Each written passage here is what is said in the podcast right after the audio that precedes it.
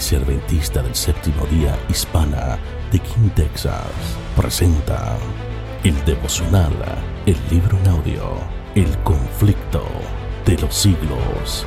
Bienvenidos a un espacio de meditación donde su corazón será lleno de esperanza.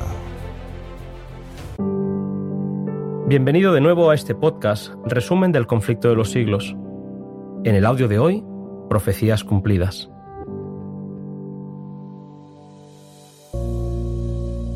La primera fecha que Miller había fijado era la primavera del año 1844.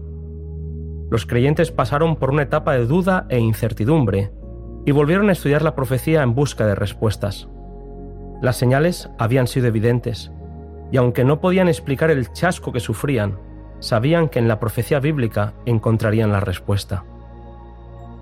En los libros de Habacuc y Ezequiel, los creyentes encontraron el consuelo y las indicaciones que estaban buscando. El profeta había dicho, aunque por un tiempo la visión tarde en cumplirse, al fin ella llegará y no defraudará, aunque tarde espera, pues sin duda vendrá y no tardará. Habacuc 2 del 2 al 3. En Ezequiel leyeron, Así dice Jehová el Señor, no se dilatará más ninguna de mis palabras, lo que yo dijere se cumplirá. Ezequiel 12. La Biblia les daba consuelo y les hacía vivir esos momentos con calma. Las parábolas que indicaban la demora que acompañaría la segunda venida de Jesús fueron luz en el proceso por el que pasaban los desconcertados creyentes. Los que hicieron de la Biblia la guía para pasar esos momentos evitaron el fanatismo de aquellos que, dejando la Biblia a un lado, se abandonaron a sus propios sentimientos, impresiones e imaginación. Elena White habla de este tipo de creyentes y los llama extremistas, y los describe como personas con tendencia a acechar los errores y defectos del pueblo de Dios y a darles publicidad mientras que no se hace mención alguna de las buenas acciones de este mismo pueblo. En cualquier movimiento religioso, siempre están presentes aquellos que están dispuestos a introducir teorías que engañarán a los incautos. En toda la historia de la Iglesia, ninguna reforma ha sido llevada a cabo sin encontrar serios obstáculos. Así ocurrió en los días de Pablo y en los días de Lutero, cuando muchos a quienes les faltaba fe y experiencia, pero a quienes les sobraba confianza en sí mismos y a quienes les gustaba oír y contar novedades, fueron engañados por los asertos de los nuevos maestros. Terrible advertencia para nuestros días. Guillermo Miller no simpatizaba con aquellas influencias que conducían al fanatismo declaraba que la Biblia demostraba que los que estaban en Cristo tenían que producir el fruto de un carácter justo y piadoso. Los fanáticos se abrieron paso en el movimiento adventista. Elena White declara, despierte el pueblo de Dios de su somnolencia y emprenda seriamente una obra de arrepentimiento y de reforma. Escudriñe las escrituras para aprender la verdad tal cual es en Jesús. Conságrese por completo a Dios y no faltarán pruebas de que Satanás está activo y vigilante se volvió a la profecía y el santuario para entender por qué Jesús no había venido en la primavera de 1844. Después de estudiar con mayor diligencia, llegaron a la conclusión de que la venida de Jesús con la demora anticipada por la profecía bíblica se cumpliría en octubre de ese mismo año. Al presentar las pruebas concluyentes, los creyentes vieron desvanecerse sus dudas y perplejidades. La esperanza y el valor reanimaron sus corazones. Estaban convencidos que el Señor estaba a punto de volver. Este sentimiento provocó en ellos una dulce paz llena de gozo y expectativa. El mensaje bíblico He aquí viene el esposo de Mateo 25:6 resonó con fuerza hasta el mes de octubre de 1844. Incluso los incrédulos, que por curiosidad o para ridiculizar a los creyentes se agolpaban en las reuniones adventistas, sentían el poder convincente del mensaje.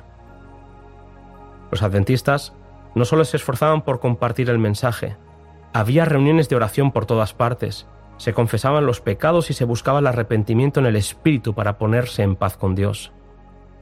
Se nos dice que los que buscaban a Dios con sinceridad pudieron sentir al Espíritu de gracia cayendo sobre ellos, y como resultado de esto, los corazones fueron transformados.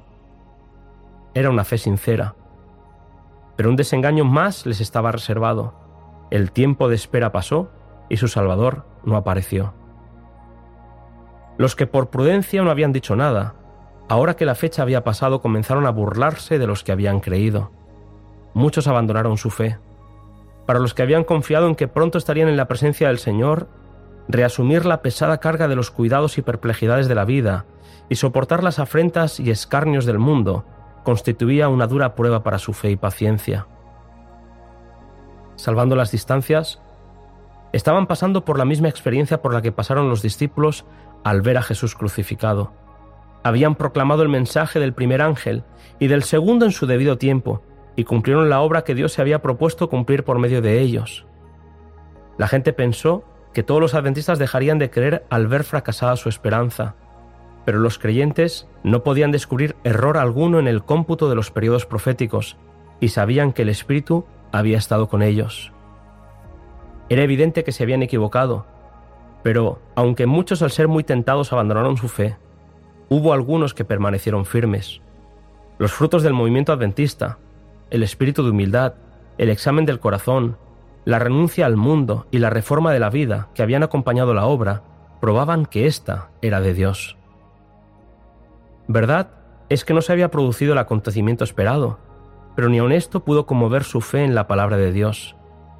En la carta a los hebreos encontraron el consuelo que necesitaban.